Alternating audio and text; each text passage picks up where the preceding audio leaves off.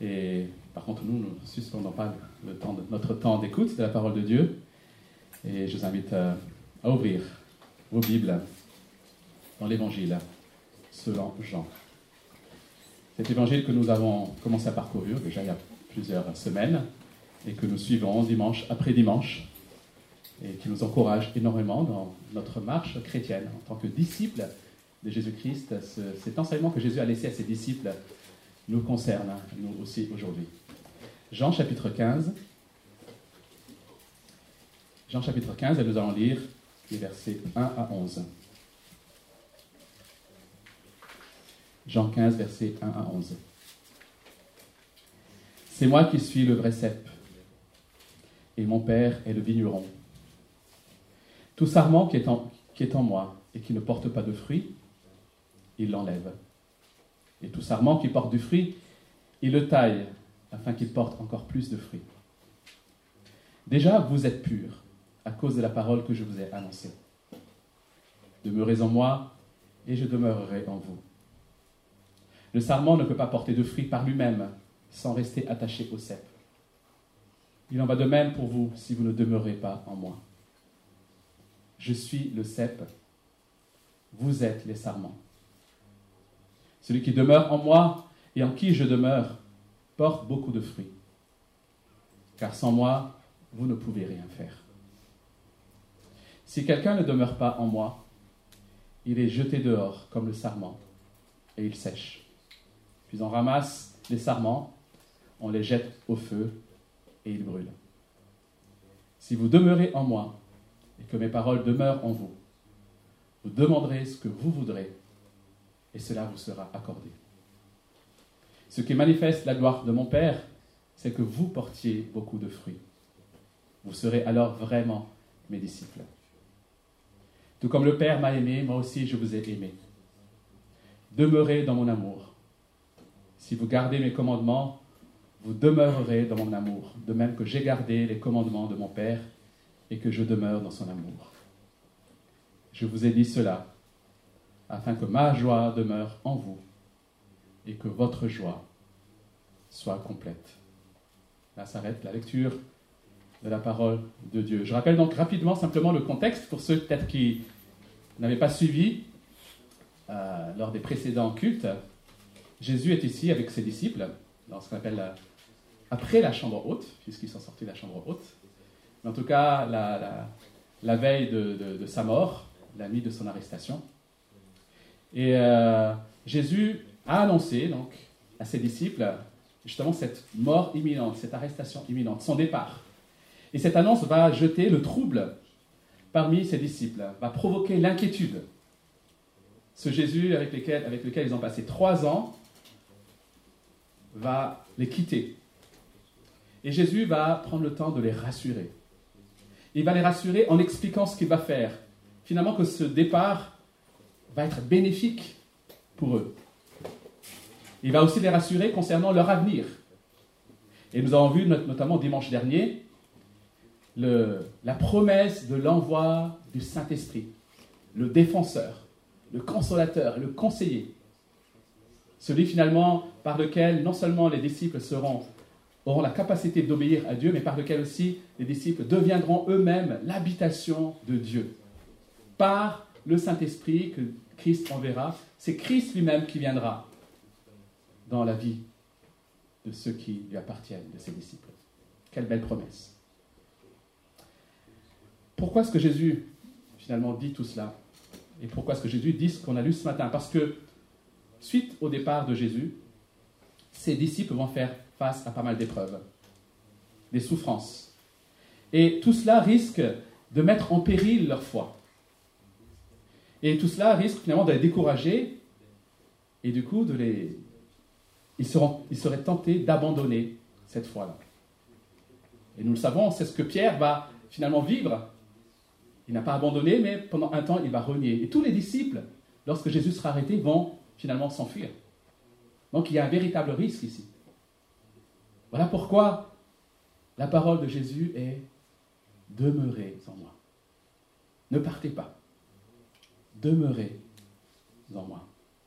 Et il y a déjà une première défection parmi les disciples, qui s'est passé cette nuit-là.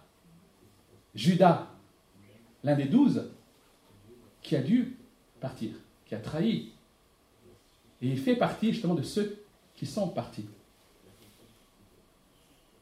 C'est troublant de voir des personnes qui ont été dans la même église que vous, que vous avez peut-être vu passer par les eaux du baptême, qui étaient peut-être même engagés dans les services de l'église, et qui un jour s'éloignent et rejettent la foi.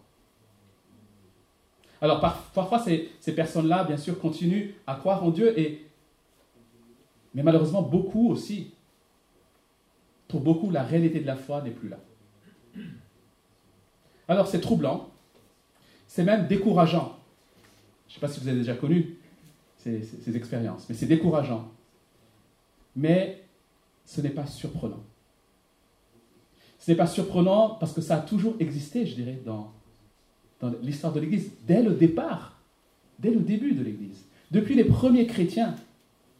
Et on le voit même dans le, le cercle intime de Jésus. On peut dire, mais Jésus ne se trompe pas, mais même dans son cercle intime, il y a eu une défection. Voilà pourquoi, sachant cela, Jésus nous dit aussi ce matin, demeurez en moi. Demeurez en moi. Et nous ne devons pas prendre finalement cet ordre, je dirais, ou cet encouragement à la légère. Ne, ne surestimons pas notre capacité à tenir bon. Humblement, écoutons quand le Seigneur nous dit Demeurez en moi. Un vrai disciple, un vrai chrétien, demeure en Christ pour porter des fruits à la gloire de Dieu le Père. Voilà la leçon que nous voulons retenir ce matin. Un vrai disciple demeure en Christ pour porter des fruits à la gloire de Dieu le Père. Et pour expliquer cela, Jésus va utiliser une métaphore, une image. Alors c'est une métaphore qui est familière aux disciples auxquels il s'adresse. Peut-être c'est moins familier pour nous, notamment si nous avons, je dirais peut-être, grandi dans les, dans les tropiques, par exemple. Mais en tout cas, c'était familier pour ses disciples, et donc il nous, est important, il nous est important de comprendre comment les disciples ont pu la comprendre. Et il nous faut savoir déjà que dans l'Ancien Testament, puisque ces disciples étaient juifs, et que leur euh, livre de référence était l'Ancien Testament, ce qu'on appelle l'Ancien Testament, et dans l'Ancien Testament, Israël a été présenté comme étant la vigne de Dieu. Israël était la vigne de Dieu. Dans le livre du prophète Ésaïe, par exemple, Dieu présente le peuple d'Israël comme un vignoble qu'il a planté, mais qui ne produit pas les fruits attendus. C'est ce que nous, nous, lisons, entre autres, dans Ésaïe 5, que j'affiche ici. Verset 7, Oui, la vigne de l'Éternel, le maître de l'univers, c'est la communauté d'Israël et Juda. C'est le plan qui faisait son plaisir. Il avait espéré de la droiture et voici de l'injustice de la justice et voici des cris d'accusation. Donc on voit qu'ici la communauté d'Israël est comparée à une vigne, un vignoble, dont la vigne n'a pas porté de fruits. Et c'est avec cet arrière-plan que Jésus dit à ses disciples, c'est moi qui suis le vrai cep, et mon Père est le vigneron. Même si dans l'Ancien Testament, si dans l'Ancien Testament, pardon, la métaphore s'adressait à la communauté d'Israël en tant que peuple, qui dans son ensemble, en tant que peuple, n'a pas produit de fruits, ici, la différence, c'est qu'il est question d'individus, de disciples, ceux qui se prétendent comme tels, comme des chrétiens, et qui, pour certains, ne portent pas de fruits. Donc, il y a vous voyez, il y a, une différence ici. Dans l'Ancien Testament, c'est tout le champ qui est le vignoble qui est à Dieu, et il y a une vigne qui ne porte pas de fruits et qu'il veut, menace d'arracher. Dans le Nouveau Testament, dans la bouche de Jésus, c'est lui la véritable vigne. Ça y est, on a trouvé cette vigne qui porte de fruits. Mais dans cette vigne, maintenant, il y a des sarments, des branches, qui n'en portent pas. Un vrai disciple demeure en Christ pour porter des fruits à la gloire de Dieu. Maintenant que nous avons fixé un peu le cadre de compréhension, de cet enseignement, nous allons pouvoir aller plus en profondeur et nous allons voir, dans un premier temps, juste la différence entre ceux qui demeurent et ceux qui ne demeurent pas en Christ. Et puis, nous, nous verrons dans un deuxième temps quelles sont les caractéristiques de ceux qui demeurent. Quel est le but de ceux qui demeurent? Que, que manifestent finalement ceux qui demeurent en Christ? Donc, voyons dans un premier temps la différence entre ceux qui demeurent et ceux qui ne demeurent pas. Alors, juste peut-être pour éclaircir encore, demeurer veut dire littéralement rester. Finalement, demeurer, c'est l'inverse de quitter. Cela signifie qu'au départ, ces sarments ou ces personnes étaient au même endroit, en Christ, comme il est dit ici, en moi. Et parmi ces personnes, il y en a qui demeurent et d'autres qui ne demeurent pas. Et comment le voit-on? Parce que l'une, certains portent des fruits et les autres non. Voyons donc dans un premier temps ceux qui ne demeurent pas, puisque c'est de cela que Jésus parle en premier. Alors pour comprendre encore une fois, peut-être je vais vous afficher, si tu peux, c'est juste l'image qui est en dessous. C'est quoi une vigne? Alors pour ceux qui ne sont pas habitués, hein, ça. c'est quoi une vigne? Voilà. Le cep, c'est en quelque sorte le tronc auquel sont rattachés les sarments, les branches. Et ce sont ces branches, ces sarments, qui vont porter des fruits. Et les disciples, peut-être, n'étaient pas des vignerons, ils étaient euh, pêcheurs, etc., mais ce n'étaient pas des vignerons, mais ils avaient l'habitude, certainement, sur le chemin, etc., de voir des vignes et de voir comment, finalement, étaient traitées ces vignes. Et ils avaient l'habitude de voir que ces vignes nécessitaient notamment un soin particulier. Un soin attentif. Il fallait que le vigneron prenne soin, qu'il les taille régulièrement en, des moments précis pour que ces vignes portent du fruit. C'est ce que les disciples savaient. Et c'est sur cette base, finalement, que Jésus va donner cette métaphore. Et Jésus va commencer, finalement, avec quelque chose de négatif au verset 2. Tout sarment qui est en moi et qui ne porte pas de fruit, il l'enlève. Et au verset 6, il va donner l'explication. Il va dire, si quelqu'un ne demeure pas en moi, il est jeté dehors comme le sarment et il sèche, puis on ramasse les sarments, on les jette au feu et il brûle. C'est radical comme traitement. Et ce verset 2 est souvent utilisé par ceux qui enseignent qu'un véritable chrétien, un véritable croyant, peut, ce qu'on appelle, perdre son salut. Qui veut dire qu'un véritable croyant peut, à un instant donné, être véritablement à Christ, en Christ, et un jour, finalement, par désobéissance, perdre, en quelque sorte, sa vie éternelle, son salut. Alors, je ne vais pas trop m'étendre sur ça, mais je vais quand même le faire un minimum, parce que c'est important. Effectivement, c'est ce que semble dire ce texte à première vue. Puisqu'il est question d'un sarment qui est en lui. Il dit tout sarment qui est en moi. Ça paraît clair. On peut légitimement comprendre donc qu'il s'agisse ici de chrétiens. Et que ces chrétiens, puisqu'ils ne demeurent pas en Christ, dit le texte, ils sont jetés dehors comme des sarments qui sont enlevés et qui sont ramassés pour être jetés au feu. Je ne fais que lire le texte. Mais cette compréhension, encore une fois, n'est pas juste. Parce qu'elle contredirait alors tout ce que la Bible enseigne massivement par ailleurs. La Bible affirme en effet que le croyant, le véritable croyant, a reçu la vie éternelle. Alors comment une vie éternelle peut-elle être ôtée? Si c'est le cas, alors cette vie ne serait pas éternelle elle serait temporaire. Dans Jean chapitre 6, versets 39 à 40, par exemple, je ne l'ai pas affiché, Jésus indique clairement qu'il ne perdra pas tout ce que le Père lui aura donné, mais il leur donnera la vie éternelle et les ressuscitera le dernier jour. Il ne perdra pas tout ce que le Père a donné, mais il leur donnera la vie éternelle. C'est clair. Jean chapitre 10, que nous affichons ici, versets 28 à 29, Jésus dit à ses brebis, Jésus, le, berger, le bon berger, dit à ses brebis justement, je leur donne la vie éternelle. Elles ne périront jamais, et personne ne pourra les arracher à ma main. Mon Père qui me les a donnés est plus grand que tous, et personne ne peut les arracher à la main de mon Père. C'est clair, les amis. Personne. Et quand on dit personne, c'est personne, ni même toi. Et il y a d'autres textes, bien sûr, en dehors de l'évangile de Jean, où c'est clair. Romains 8, qui, revient un peu sur ça. Nu, rien ne peut me séparer de l'amour de Christ manifesté en Jésus-Christ. Ni la mort, ni la vie, ni les anges, ni les dominations, ni les choses d'en haut, ni les choses d'en bas. Rien ne peut me séparer. Une fois en Christ, je suis définitivement en Christ. Alors, de quoi s'agit-il ici? Qui sont ces sarments, finalement, qui ne remplissent pas leur vocation et qui sont comme des bois morts qui vont être jetés au feu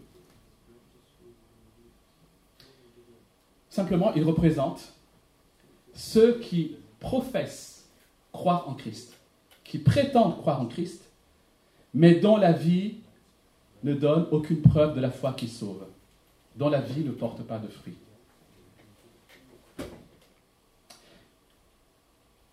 C'est pour ça qu'il faut écouter. Parce que cela nous montre, chers amis, qu'il y a un type d'attachement, il y a un, une espèce de foi qui ne sauve pas. C'est ça ce que dit le texte. Il y a un type d'attachement à Christ. Il y a un type de foi qui ne sauve pas.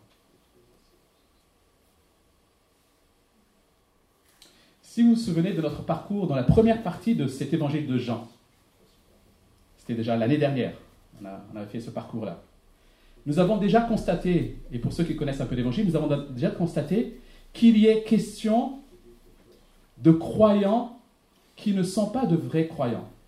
Chapitre 2, par exemple, verset 23, on, trouve cela. Des gens qui croient, mais finalement ne croient pas véritablement. Des disciples qui ne sont pas de vrais disciples. Au fait, Jean, dans son évangile, parle beaucoup de cette réalité-là, de la véritable foi, de croire. Ceux qui croient simplement parce qu'il y a des miracles, mais qui ne croient pas réellement en Christ comme étant Sauveur et Seigneur. Dans Jean chapitre 6, par exemple, verset 66, Jean écrit, Dès ce moment, beaucoup de ses disciples se retirèrent et arrêtèrent de marcher avec lui. Vous avez vu comment Jean exprime cela? En fait, ici, finalement, Jésus est en train d'affirmer que ceux qui sont à lui, c'est seulement ceux que le Père attire à lui.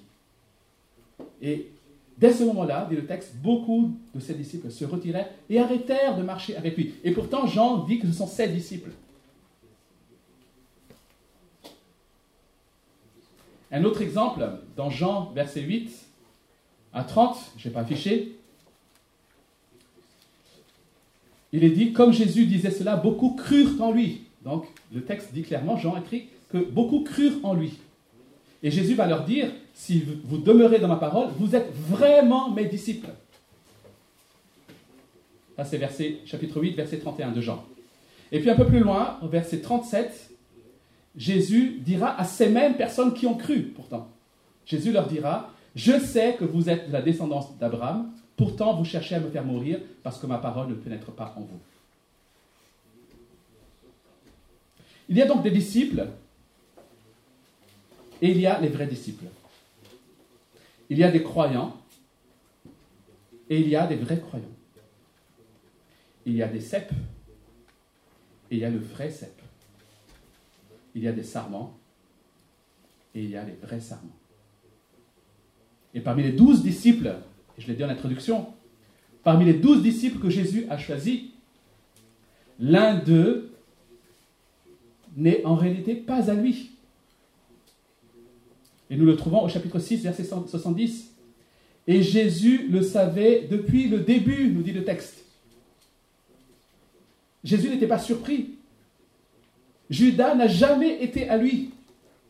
Pourtant, Jésus, Judas a été avec lui pendant trois ans. Mais Judas n'a jamais été à lui. Et c'est à Judas que Jésus fait référence ici en premier. C'est pour ça qu'il faut comprendre le contexte. Judas vient de partir. Voilà pourquoi il dit, celui qui ne produit pas de fruits, on l'enlève. Donc la première référence dans ce contexte, c'est bien Judas. Quel est l'exemple type de faux disciples Judas était en quelque sorte le sarment stérile qui a été enlevé et dont la fin sera d'être jeté dans le feu. Ça veut dire quoi? Ça veut dire que on peut être membre d'une église. On peut être au bénéfice des bénédictions accordées à l'église. La chaleur fraternelle, la communion, l'amour, la solidarité. On peut même être baptisé. On peut partager la scène qui représente l'alliance pourtant. Et c'est ce que Judas a fait. Mais ne pas être véritablement chrétien. Et comment on le sait? Parce qu'un jour ou l'autre, ça se verra. Il n'y a pas de fruit et il sera enlevé. Et ça déjà, et encore une fois, était le cas parmi les premiers chrétiens. C'est pour ça que nous ne devons pas être troublés aujourd'hui. Ça a déjà été le cas parmi les premiers chrétiens. C'est ce que Jean écrit dans sa lettre, cette fois-ci dans 1 Jean chapitre 2, verset 19, nous avons lu avec le groupe de jeunes. Il est question ici de, de faux docteurs. Ils sont sortis du milieu de nous, dit Jean, de l'Église, du corps de l'Église. Ils sont sortis du milieu de nous, mais ils n'étaient pas des nôtres. Car s'ils avaient été des nôtres, ils seraient restés avec nous. Mais cela est arrivé afin qu'il soit bien clair que tous ne sont pas des nôtres. Et, chers amis, Jean ne parle pas ici de gens qui sont dehors. Il parle des gens qui sont dans l'Église. Tous ne sont pas des nôtres.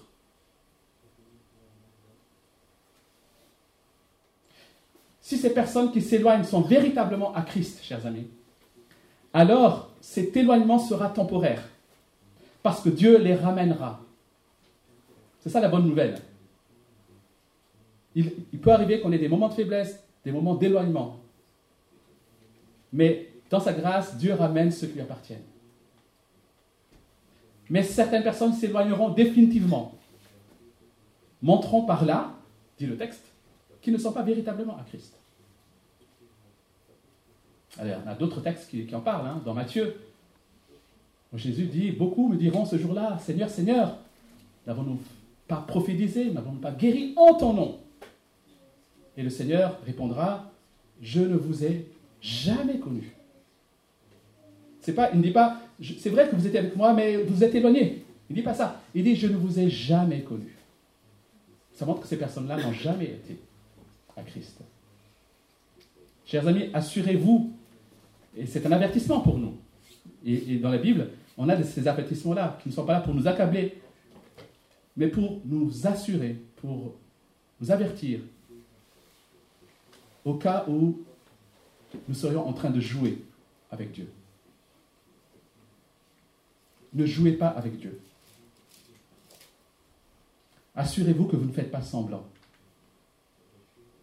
On peut faire semblant de croire, croire pour une, plein de raisons. Parce qu'on a des parents chrétiens. Parce qu'on est bien finalement avec, euh, dans l'Église. Parce qu'on se sent coupable on a une conscience finalement, on peut avoir une conscience hein, euh, qui, fait que bah, si on ne va pas à l'église, on n'est pas bien. Mais ça ne veut rien dire. C'est de la conscience, ce n'est pas de la relation. Assurez-vous que vous ne jouez pas un jeu. Vous pouvez peut-être tromper l'église. Et je suis certain qu'en tant que pasteur, j'ai baptisé des personnes qui n'étaient pas véritablement Christ, mais qui ont professé Christ. Vous pouvez tromper l'église. Vous pouvez peut-être même vous tromper à force, en vous, habituant finalement à votre hypocrisie. Mais vous ne pouvez pas tromper Dieu, qui connaît le cœur et qui connaît ce qui lui appartient. Alors si peut-être vous avez dit, c'est vrai, c'est peut-être moi là. Mais la bonne nouvelle, c'est que vous n'êtes pas obligé d'être enlevé. Par contre, vous pouvez simplement vous repentir? Vous pouvez simplement dire Pardon, Seigneur, parce que c'est vrai, j'ai joué avec toi jusqu'ici. Je prétends te, suivre et te connaître, mais rien dans ma vie, rien dans mes relations, rien dans mon cœur n'aspire à être avec toi. Pardon Seigneur, je veux être à toi. Et la deuxième catégorie de personnes, c'est ceux qui demeurent. À côté de ces sarments stériles, ceux qui ne portent pas de fruits, il y a ceux qui portent des fruits. Et non seulement ils portent de fruits, mais le vigneron va faire de telle sorte qu'ils en portent de plus en plus. Et nous avons ici finalement la notion de progrès dans la transformation. Et c'est ce qui caractérise le véritable chrétien. Le chrétien ne reste pas à un statut quo, je dirais. C'est ça qui le caractérise. C'est qu'il est transformé de progrès en progrès. Et cette transformation passe par la taille nécessaire du vigneron. Et verset 3 dit, par la purification de la parole. Déjà, vous êtes purs à cause de la parole que je vous ai annoncée, dit Jésus. Alors c'est intéressant de noter que l'adjectif pur du verset 3 et le verbe tailler du verset 2 sont en réalité les mots de la même famille en, grec. Donc ici, finalement, Jésus fait un jeu de mots entre le verset 2 et le verset 3. On pourrait donc traduire le verset 2, si on gardait le jeu de mots, en disant Tout sarment qui porte du fruit, il le purifie. Et le verset 3, déjà, vous êtes pur. Vous voyez? Ou alors, si on garde le mot tailler, on pourrait dire Tout sarment qui porte du fruit, il le taille. Et verset 3, déjà, vous êtes taillé. En fait, c'est la même famille. Jésus a utilisé exactement les mêmes mots pour dire vous êtes taillé ou Dieu le taille. Et Jésus dit vous êtes purs. Et il a déjà dit cette phrase-là. Vous vous souvenez où? Deux chapitres plus tôt, au chapitre 13, quand il lave les pieds des disciples. Vous savez, il lave les pieds des disciples, et puis Pierre, qui est mal à l'aise, ne veut pas que Jésus lui lave les pieds. Et Pierre va s'écrier Jean 13, verset 8, j'ai affiché, si je ne te lave pas, pas. Euh, donc Pierre ne veut pas que Jésus lui lave les pieds, et Jésus va lui dire, si je ne te lave pas, tu n'auras pas de part avec moi. Il lui dit en quelque sorte à Pierre, si tu t'opposes à ce que je te purifie, il n'y aura pas d'union entre toi et moi, Pierre.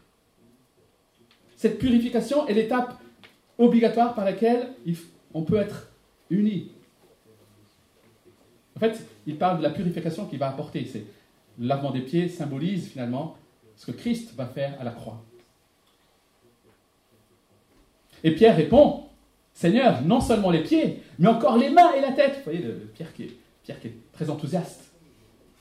Et Jésus lui dit, verset 10, Celui qui s'est baigné n'a pas besoin que de se laver les pieds pour être entièrement pur, et vous êtes purs.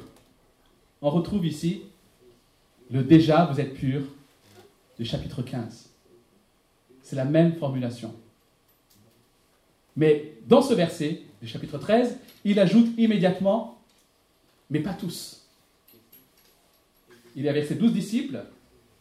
Il dit, vous êtes purs, mais pas tous. À qui il fait allusion ici? À Judas. Alors vous suivez toujours? Ça va? Dans le chapitre 13 et dans le chapitre 15 de Jean, Jésus dit de ses disciples qu'ils sont déjà purs. Qu'ils sont déjà taillés, en quelque sorte. Alors comment comprendre cela? Jésus dit que c'est par sa parole qu'il les a purifiés. Cette parole, finalement, c'est ces paroles qui révèlent que Christ est le Fils de Dieu, qu'il est venu dans la chair, qu'il est sans péché, qu'il est mort pour ses enfants, qu'il est ressuscité d'entre les morts. C'est tout ce qu'on a chanté dans le Je crois, le credo. Mais c'est aussi sa parole en tant que commandement. Et c'est cette foi en cette parole, c'est la foi en cette parole qui fait qu'une personne est liée à Christ. C'est ce qu'on appelle finalement la foi en cette parole et la démonstration de ce qu'on appelle la conversion la nouvelle naissance qui unit toute personne à Christ. Et quel est le premier fruit, je dirais, de cette repentance, puisque la repentance, la foi véritable, produit un fruit. Et le premier fruit de la repentance, enfin de la, de la véritable foi, c'est la repentance. Celui qui est face à la parole de Dieu et qui a confiance en cette parole va se mettre à genoux pour dire, oui, je reconnais Seigneur que j'ai péché contre toi.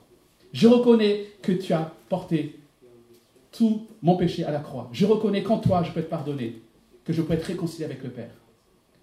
Et c'est toi que je veux suivre désormais. Je veux me détourner de mon péché pour te suivre. C'est ça la repentance. Et la repentance est le fruit de la foi véritable qui sauve. Et c'est ce qui s'est passé, je l'espère, un jour dans votre vie. Et qui montre que vous êtes à lui. C'est ce qui montre, cette foi, cette repentance montre que le chrétien est passé de la mort à la vie, qu'il est né de nouveau, qu'il a reçu la vie éternelle, la purification des péchés. Vous êtes purs. Déjà, vous êtes purs. Quelle bonne nouvelle, les amis. Et Jean chapitre 5, verset 24, justement, affirme cela. En vérité, je vous le dis, celui qui écoute ma parole, on retrouve ici le mot parole, celui qui écoute ma parole et qui croit à celui qui m'a envoyé a la vie éternelle. Il ne vient pas en jugement, mais il est passé de la mort à la vie. C'est déjà accompli. Voilà le véritable chrétien. C'est fait, il est déjà passé de la mort à la vie, il est déjà pur. Mais ça ne s'arrête pas là. Puisque ces sarments-là, le Père continue à les tailler, à les purifier pour qu'ils portent plus de fruits. Il le fait comment? Par sa parole, encore une fois. Sa parole qui est comme une lumière qui vient révéler en nous nos imperfections, nos manquements. Elle est comme une épée qui vient séparer ce qui est juste de ce qui n'est pas, juste. Et il le fait encore une fois, non pour nous accabler, mais pour que nous nous mettions en lumière, en lumière dans nos vies ce qui n'est pas à sa gloire. Et c'est comme ça que nous sommes transformés à la ressemblance de Christ. Par cette parole, mais par aussi le fruit de la repentance. La repentance doit être une discipline régulière du chrétien. Et la question que je te pose, tu as besoin de me répondre, mais réponds-toi à toi-même. Quand est-ce que tu t'es repenti la dernière fois? Quand est-ce que tu as demandé pardon pour tes manquements, tes péchés? Je ne te dis pas simplement à la légère comme ça, mais reconnaître, sincèrement, oui, j'ai fait cela, Seigneur, pardon. Et si tu n'as pas fait récemment, je te dis, mais pourquoi tu ne l'as pas fait? Puisque la parole de Dieu vient comme une épée, tailler, montrer, nous révéler comme une lumière, pour que nous mettions en lumière, justement nos péchés. Mais Dieu nous taille non seulement par sa parole, mais nous taille aussi par les épreuves, les souffrances qui éprouvent notre foi et qui la perfectionnent. Hébreu chapitre 12, nous lisons ceci, verset 7, Supportez la correction, c'est comme des fils que Dieu vous traite. Quel est le fils qu'un père ne corrige pas? Mais si vous êtes dispensés de la correction à laquelle tous part, c'est donc que vous êtes des enfants illégitimes et non des fils. Dieu taille ceux qu'il aime. Il le fait par amour. Dieu nous aime tellement, les amis, qu'il ne veut pas que nous restions là où nous sommes. Il veut nous voir refléter Christ de plus en plus. Et il le fait de diverses manières. Vous ne pouvez pas apporter de fruits à moins que le jardinier céleste ne taille votre vie. Alors l'élagage, ou la taille, je dirais, n'est jamais agréable quand il se produit. L'image de la taille parle, hein, est parlant. C'est pas agréable, mais il donne une récolte de, de fruits plus importante à long terme. Alors, bien que le mot fruit soit largement utilisé dans le Nouveau Testament, dans ce contexte ici, il se réfère principalement à tout ce que la vie de Christ produit dans et par le croyant par le croyant qui vit justement en étroite communion avec lui. Cela comprend, on l'a vu la, la semaine dernière, l'obéissance au commandement de Christ, notamment au commandement de s'aimer les uns les autres. Cela s'étend à tout comportement qui honore Christ, conforme à Christ, notamment la repentance, toute conduite qui finalement conforme à la volonté de Dieu. Mais cela se réfère aussi au fait de voir des gens qui viennent à Christ par notre témoignage, par notre obéissance, par la mission que Dieu nous confie. C'est ça les fruits. Les fruits de transformation dans nos vies, mais aussi les fruits par nos vies pour interpeller d'autres personnes. Finalement, pour résumer, on peut dire que le fruit, c'est un caractère semblable au Christ, une conduite semblable au Christ, pour des convertis semblables à Christ. Le fruit, c'est Christ dans nos vies. Et Christ dans la vie des autres. Alors ces fruits-là, bien sûr, on est d'accord qu'il faut du temps pour qu'ils poussent. Alors ne désespérez pas. On n'a pas à comparer nos fruits.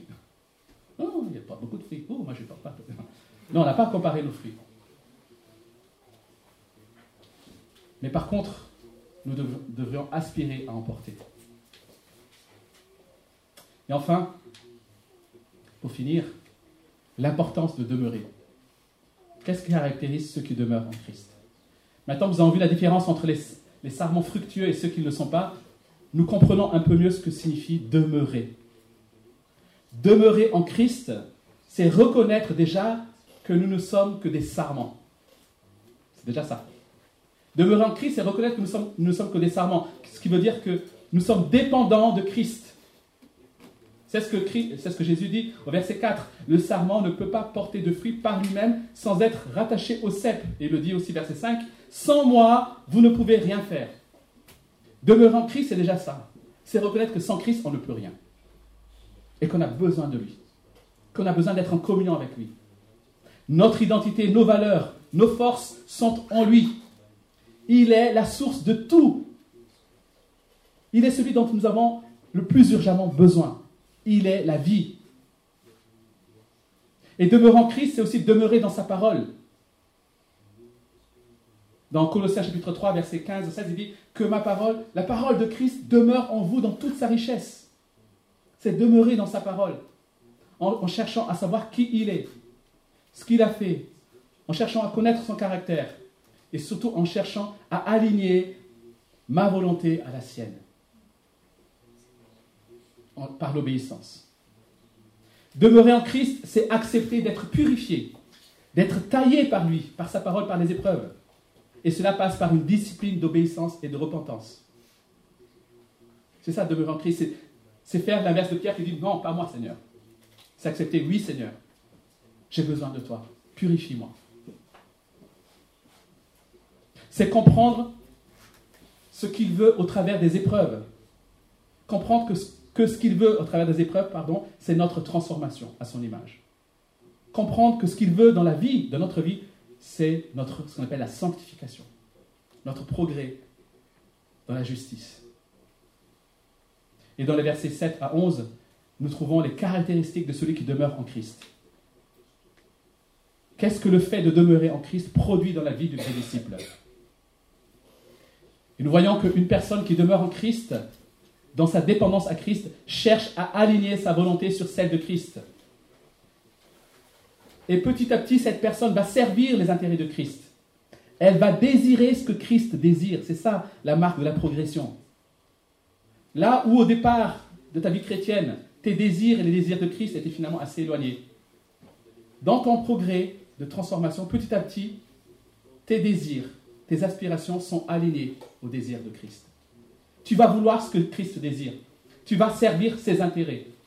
Tu vas vouloir faire progresser son royaume, son, son règne. Voilà pourquoi Jésus affirme en verset 7 que cette personne qui est en communion avec Christ, qui demeure en Christ, tout ce qu'elle va demandé lui sera accordé. Parce que c'est ce qui est conforme à la volonté de Christ. Comprenez? C'est pas que cette personne va, si elle demande une Porsche, aura une Porsche. C'est pas ce que dit le texte. Et puisque cette personne va être en communion avec Christ, va allier sa volonté avec Christ, alors ce qu'elle va demander va correspondre à la volonté de Christ. Et parce que c'est le cas, alors elle lui sera accordée. Le véritable disciple, celui qui demeure en Christ, manifeste une vie à la gloire de Dieu. Verset 8. Chers amis, tout ce que Dieu fait en nous et par nous sert avant tout sa gloire. Il ne le fait pas pour nous en premier, même si nous sommes bénéficiaires, mais il le fait pour sa gloire, pour démontrer qui il est, dans toute sa grandeur, dans toute sa beauté. Et la première et principale raison pour laquelle nous avons été créés, c'est pour glorifier Dieu, pour rendre gloire à Dieu. Ta vie, elle sert à manifester la gloire de Dieu. il n'y a pas de meilleure façon de faire cela que de demeurer en Christ. Finalement, la quantité de fruits sur la branche n'est pas à la gloire du sarment, mais à la gloire du vigneron.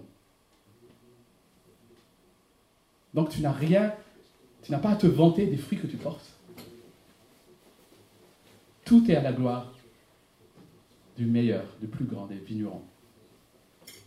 Et enfin, demeurer en Christ nous aide à reconnaître et à expérimenter la profondeur de l'amour de Dieu, verset 9.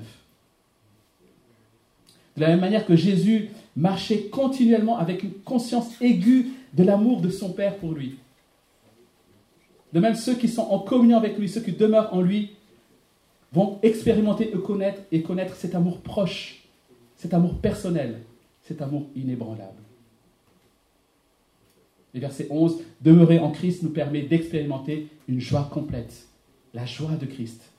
Parce que nous sommes unis en Christ, alors nous partageons la joie de Christ. Qu'est-ce qui réjouit Christ? D'avoir obéi, de voir la mission s'accomplir, d'honorer le Père, de glorifier le Père. Et c'est ce qui devrait être aussi notre joie, si nous demeurons en Christ. La joie de sa présence. Alors encore une fois, il y a beaucoup de choses qui peuvent nous troubler, nous décourager dans notre vie. Et ce matin, le Seigneur nous dit, demeurez en moi. Ce, matin, le Seigneur te dit, demeure en moi. Jean qui a écrit cet évangile, lorsque Jésus a dit ces paroles, n'était pas forcément conscient du sens profond, de l'importance de ce que Jésus est en train de dire ici. Mais certainement, beaucoup plus tard, lorsqu'il a vu les persécutions, il s'est rappelé certainement de ce que Jésus a dit, demeurez en moi. Demeurez en moi. Et Jésus nous invite, Jésus t'invite ce matin à demeurer en lui, en renonçant à compter sur tes propres forces, en renonçant à faire croire autour de toi et à toi-même que tu aimes Christ si ce n'est pas vrai. Il t'invite à te laisser purifier, tailler pour porter des fruits à sa gloire ce qu'il veut pour toi, c'est une vie prolifique en prière. C'est une vie qui manifeste la gloire de Dieu de façon de plus en plus éclatante. Il veut que tu puisses expérimenter personnellement l'amour profond de Dieu. il veut que ta joie soit plus grande et plus complète. Et pour cela, il veut que tu demeures en lui pendant quelques instants pour répondre à cet appel de Dieu qui nous dit ce matin, demeurez en moi.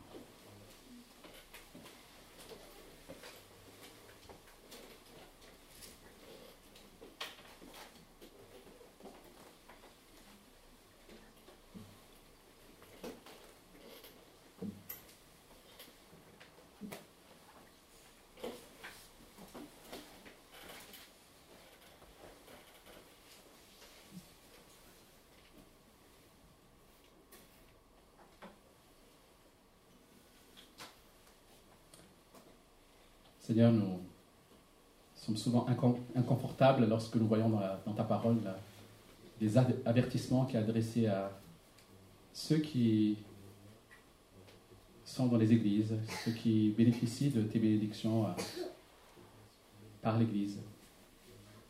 Nous sommes mal à l'aise, Seigneur, parce que nous reconnaissons que bien souvent nous sommes loin de ce que tu attends du véritable disciple. Et merci parce que Tu dis ces choses, Seigneur, pour que nous puissions revenir à toi. Tu, nous dis ces choses, Seigneur, pour que nous puissions réaliser que, effectivement, hors de toi, nous, nous sommes perdus. Tu dis ces choses, Seigneur, pour que chaque jour nous puissions chercher à dépendre de toi. Et nous voulons, Seigneur, te louer, t'adorer et te dire notre reconnaissance pour la vie éternelle que tu nous as donnée. Nous te louons pour l'union que nous avons en Christ. Rien ne peut nous arracher de ta main. Que cette assurance, Seigneur, grandisse en nous et nous remplisse de zèle pour encore mieux te connaître et mieux te servir.